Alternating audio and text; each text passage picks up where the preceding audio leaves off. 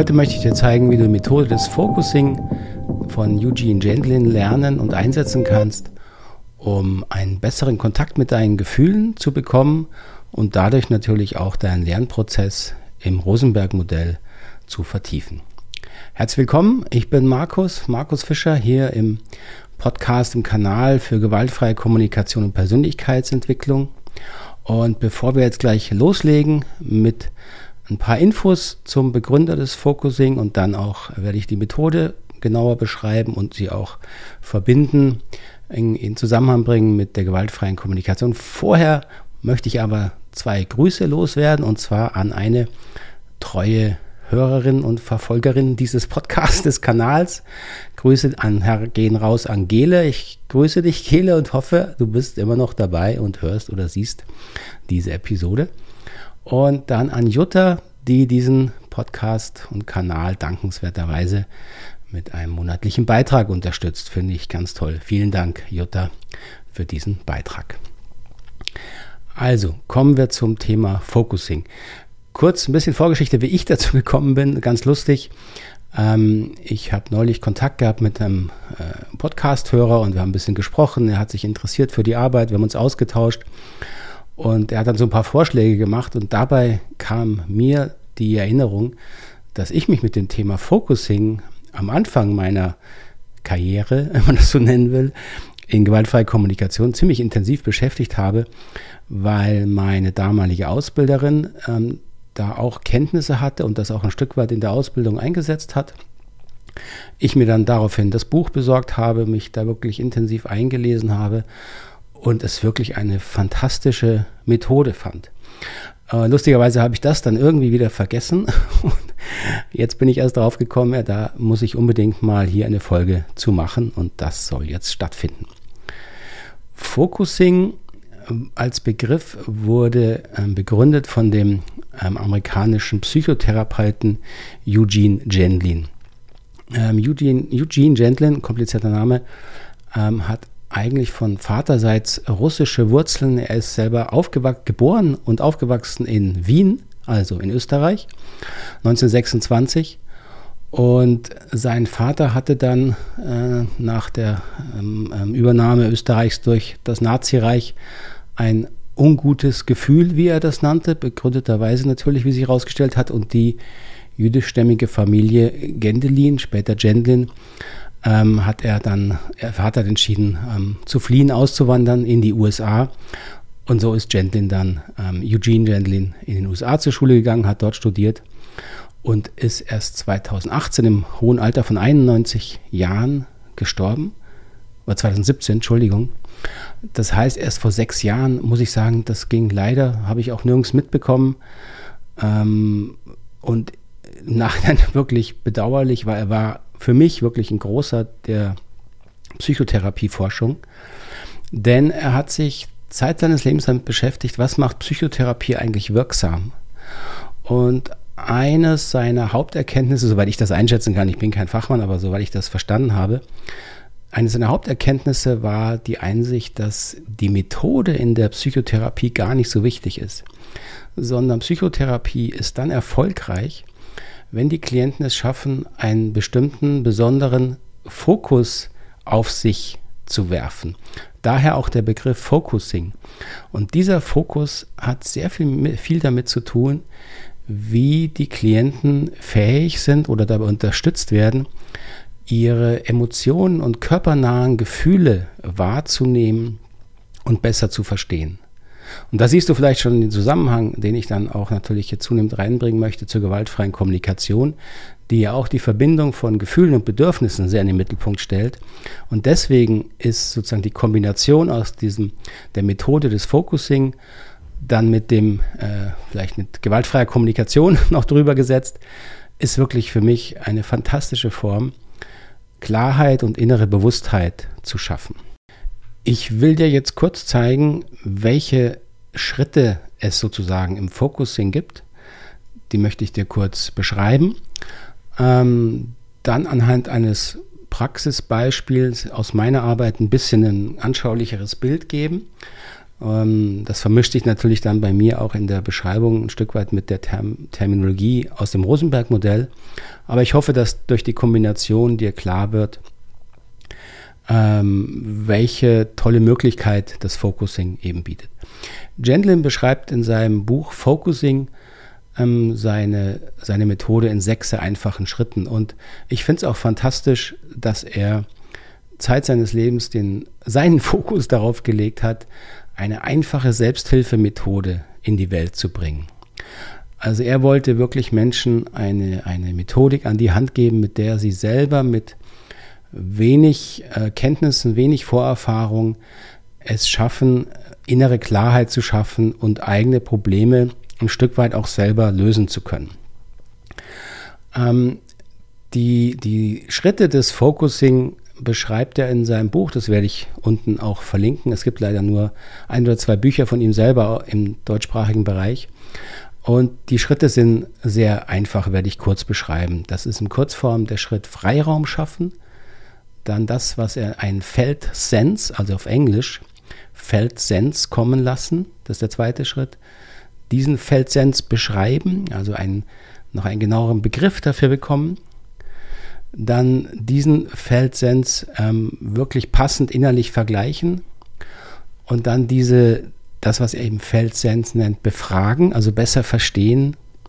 Und als sechsten und letzten Schritt nennt er es diesen Feldsens annehmen und schützen. Und ich werde genau, gleich noch genauer beschreiben, was damit gemeint ist.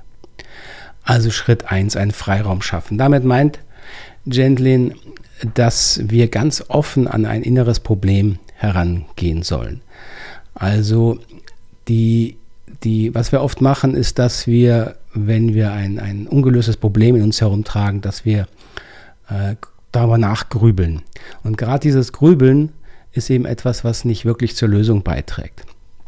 Und Gentlin nennt eben Freiraum schaffen, dass wir uns gestatten, mal mehr zu fühlen. Oder zu gucken, was hindert mich denn jetzt dran zu fühlen. Vielleicht bin ich gerade im Zeitstress oder ich habe wirklich den Kopf zu voll, dann muss ich mir eben erstmal auch eingestehen, dass das jetzt gerade nicht geht. Dann muss ich vielleicht was anderes machen, einen Spaziergang machen, äh, was lesen, was anhören, was mich ablenkt, um mal ein bisschen zu mir zu kommen. Also sein erster Schritt ist wirklich ein Freiraum schaffen. Das heißt, dass ich mich innerlich frei fühle, wirklich an Emotionen, an Gefühlen hochkommen zu lassen, was immer auch da hochkommen mag. Also erster Schritt, ein Freiraum schaffen. Der zweite Schritt, den nennt Gentlin eben dieses schwierig zu greifende Wort Felt Sense, also auf Englisch geschrieben Felt Sense, also gefühlte Sensation oder Erfahrung oder Emotion. Und das ist ein Begriff, der sich im Deutschen einfach auch schlecht greifen lässt, den er eben auf Englisch so benannt hat, der aber dem recht nahe kommt, was wir jetzt im Rosenmodell, Bergmodell eben das Körpergefühl, die Körperwahrnehmung nehmen. Und die Idee ist, dass man versucht aus diesem Freiraum raus, aus dem Problem, was mich beschäftigt, das ja meistens sehr komplex ist, ja, dass wir von verschiedensten Ebenen und Perspektiven anschauen können, dass wir einen gewissen inneren Abstand dazu mal einnehmen und unseren Körper mal reagieren lassen. Also nicht gedanklich in das Problem eindringen und versuchen es zu verstehen, sondern mal spontan die Körperreaktion wahrnehmen, die entsteht, wenn wir uns dem Problem unserer Frage nähern. Das klingt jetzt vielleicht ein bisschen schwer zu greifen, das ist es am Anfang auch. Ähm, deswegen braucht es diesen Freiraum, dass man sich einen Raum schafft, wo man eben mal unzensiert oder überhaupt erst in der Lage ist, den Körper wahrzunehmen so diesen Feldsens zu bekommen, das ist im Grunde das zentrale Thema im Focusing. Und das wird jetzt in den weiteren Schritten versucht noch zu verfeinern, noch klarer zu bekommen. Ähm, der dritte Schritt, der eben beschreibt, dass man sozusagen einen Griff an diesen Feldsens bekommt. Was heißt das?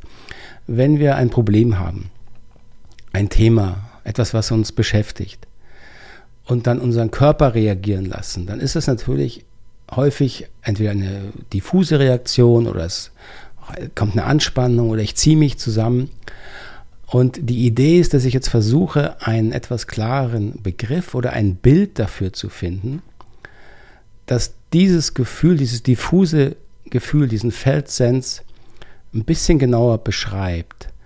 Aber nicht intellektuell oder kognitiv oder, oder verstandesmäßig, sondern Begriffe finden, die dieses, diesen Feldsens wirklich berühren, die ihn vielleicht stärker machen, die ihn treffen sozusagen oder wie ich häufig auch nenne, die eine Resonanz bringen. Und dieser Schritt und auch der nächste, den, den Gentle eben dann Vergleichen nennt, ist eben ein Hin und Her, dass wir jetzt versuchen, dieses diffuse innere Gefühl, dieses Körpergefühl genauer zu beschreiben und dabei offen sind dafür zu gucken, verändert sich das Gefühl, dann versuche ich damit mitzugehen. Und wenn ich merke, das Gefühl geht weg, dann lieber wieder an die Ausgangssituation gehen und versuchen nochmal dieses körperliche, diesen Feldsens nochmal mehr körperlich spüren zu lassen, stärker werden zu lassen. Und dann wieder zu schauen, mit was kann ich es vergleichen, mit welcher Begrifflichkeit, mit welchem Bild kann ich diesen Feldsens greifen. Ja, deswegen nennt er das einen Griff finden. Und wenn ich da eine, einen guten Griff habe, mit dem ich das Gefühl sozusagen gut hervorrufen kann und beschreiben kann, dann geht Gendlin eben einen Schritt weiter, das ist dann der fünfte Schritt, dieses Gefühl zu befragen. Und befragen bedeutet im Grunde, dass wir das Gefühl auch ernst nehmen und uns selbst fragen, was genau sagt denn dieses Gefühl? Was genau ist denn an diesem Gefühl problematisch? Was genau braucht dieses Gefühl? Was ist das Schlimme an diesem Gefühl? Hier werden, wirst du feststellen, wenn du das Rosenberg-Modell äh, kennst, da kommen jetzt in unserer Sprache die Bedürfnisse dazu. Das nennt Gentlin nicht so, sondern er lässt wirklich rein das Gefühl sozusagen sprechen und gibt dem die Wichtigkeit und das finde ich auch erstmal völlig okay. Und dieses, das Gefühl wahrnehmen und ernst nehmen, das ist eben laut Gentlin auch der wichtigste Schritt, um eben diese innere Arbeit, jetzt in seinem Fall war es ja eine psychotherapeutische Arbeit, wirksam werden zu lassen. Und der letzte Schritt, den Jenlin dann eben nennt, annehmen und schützen, bedeutet im Grunde, dass wir in einer sozusagen inneren Form der Dankbarkeit unserem Körper ausdrücken, ja danke, gut, dass du mir gezeigt hast, was, was jetzt mein Thema eigentlich ist hinter dem erst diffusen. Also, dass wir auch lernen, unsere eigenen unbewussten Prozesse offener und mit Anerkennung, Wertschätzung wahrzunehmen, was ja nicht selbstverständlich ist, weil oft wollen wir das weghaben und wegdrücken und sind gar nicht so froh, wenn da uns äh, in uns irgendwelche komischen äh, Gefühle sich zeigen. Ich will noch mal diese, diese Schritte, die Jen beschreibt haben, ein bisschen praktischeren Beispiel durchgehen, das jetzt nicht eine klassische Focusing-Arbeit, weil ich natürlich eher aus dem Modell von Rosenberg komme, gewaltfreie Kommunikation. Aber durch meine Ausbildung und auch durch die Erfahrung hat sich eben gezeigt, dass da ganz viele Parallelen sind. Und deswegen möchte ich sozusagen an einem praktischen Beispiel, was ich hier den Namen natürlich geändert habe, ich möchte mal den, den, den Klienten der Arbeit Hans nennen, ein bisschen, ein bisschen deutlicher machen, wie dieses, diese Methodik in der Praxis funktionieren kann. Ähm, Hans kam in die Beratung, Online-Beratung, und hat eben geschrieben, dass er hat erzählt, dass er sich wahnsinnig geärgert hat über eine Situation, die er in einer Gruppe erlebt hat, wo ein anderes Gruppenmitglied angefangen hat, sich über die Leitung der Gruppe, das war nicht Hans, eine andere Person war die Leitung, hat diese Gruppe organisiert und diese andere hat sich eben angefangen aufzuregen, was hier alles falsch läuft und dass der Gruppenleiter das alles falsch macht und wie unzufrieden er ist. Und Hans hat festgestellt, dass er im Zuhören gegenüber dieser Person immer ungeduldiger, frustrierter und irgendwann auch sehr, sehr wütend wurde, aber er konnte nichts sagen. Und er wollte jetzt verstehen, was passiert da in mir. Warum bin ich praktisch da gesessen in der Gruppe, konnte nichts sagen, obwohl ich doch eigentlich sauer war und der Person hätte sagen können, du, das Problem können wir jetzt gar nicht lösen oder was willst du jetzt wirklich von uns? Konnte er alles nicht sagen. So, und dann sind wir im Grunde ähm, diese Schritte des Focusing mit ihm durchgegangen. Und das kann ich natürlich jetzt nicht in aller Detailtiefe beschreiben, aber um dir mal ein bisschen einen Eindruck zu geben. Ähm, was ich auch häufig eben mache, ist erstmal den Körper sprechen zu lassen. Und deswegen habe ich Hans versucht zu unterstützen, einfach mal zu sagen, was, was nimmt denn der Körper wahr, wenn du nochmal in die Situation gehst, die da passiert ist, also der andere hat angefangen, sich zu beschweren. Was hast du körperlich wahrgenommen? Und erstmal war dann natürlich dieser Stress und die Anspannung und der Ärger. Ja, Ärger, weil er gedacht hat, hey, warum hört er jetzt nicht auf, sich zu beschweren? Das nervt nur, das stresst nur. Auch ein Stück weit Ärger über sich selbst weil er nichts gesagt hat. So. Und dieses Nichts sagen können ähm, war für mich dann der Eindruck, da steckt auch was von einer Ohnmacht drin, einer Hilflosigkeit. Ich kann nichts sagen, nichts ausdrücken. Und diese Ohnmacht, diese Hilflosigkeit habe ich dann angeboten, habe einfach mal gefragt, da ist da auch eine Ohnmacht. Und darauf hat sein Körper reagiert, er hat gespürt, Hans hat gemerkt, ja, er saß wirklich ohnmächtig da und hilflos und wusste nicht, was er tun soll diese Ohnmacht haben wir dann einfach mal, jetzt sag ich mal, eingeladen, sprech, zu sprechen. Und diese Ohnmacht auch körperlich erstmal wahrzunehmen. Das ist wirklich dann ein Gefühl, wo man wie innerlich den Halt verliert. Man hat eben keine Macht mehr über das, was man eigentlich, wie man sich eigentlich schützen kann, wie man für sich sorgen kann. Und als ich Hans dann gefragt habe, diese Ohnmacht, wenn, wenn du da mal dabei bleibst, körperlich, kommen dir da Erinnerungen, kommen Bilder. Und das ist der Schritt, den Gendlin eben benennt, dieses Gefühl auch befragen. Ja, dieses Gefühl untersuchen. Und nach einer Weile kam ihm ein sehr klares Bild und dann war ihm auch klar, was da passiert ist. Ihm kam nämlich die Erinnerung, ähm, dass er ganz oft in der Kindheit aushalten musste, dass vor allen Dingen seine Mutter sich ewig lang beschwert hat über alles Mögliche und er ohnmächtig und hilflos daneben saß und sich das anhören musste und nur gemerkt hat, oh, Mama ist unzufrieden, Mama ist unglücklich und als Kind bezieht man das natürlich vor allen Dingen auf sich selber, also ich habe Mama unglücklich gemacht. Er konnte das nicht abstellen, das hat ganz viel eben diese Ohnmacht in ihm produziert, nicht für sich sorgen zu können, aber auch nicht versorgt werden von der Mutter. Und das war im Grunde die Quelle seiner Hilflosigkeit. Und als ihm das klar war, bewusster wurde, war ihm natürlich auch klar, warum er in der aktuellen Situation mit diesem anderen Teilnehmer nicht handeln konnte. So, das ist erstmal der wichtigste Schritt und den auch Gentlin immer wieder beschreibt, dass Gefühle und gerade diese erstmal diffusen, unbewussten Gefühle wirklich in sich auch schon eine gewisse Lösung und Klarheit beinhalten, wenn wir uns trauen, uns ihnen ganz offen zu widmen. Ähm, das nennt, nennt Gentlin in seinem Buch eben auch bewusst das Gefühl auskosten. Jetzt in dem Beispiel mit Hans wäre es diese Ohnmacht auskosten. Und das ist natürlich unangenehm und schwierig, weil äh, Ohnmacht auskosten, das bedeutet, dass ich mich bewusst ohnmächtig fühle. Dafür brauche ich eine, manchmal eine Unterstützung, eben weil das unangenehm ist, weil unser Organismus dann da ungern sozusagen bleibt bei diesem Gefühl. Aber mit ein bisschen Übung kann man das schon auch selber hinkriegen.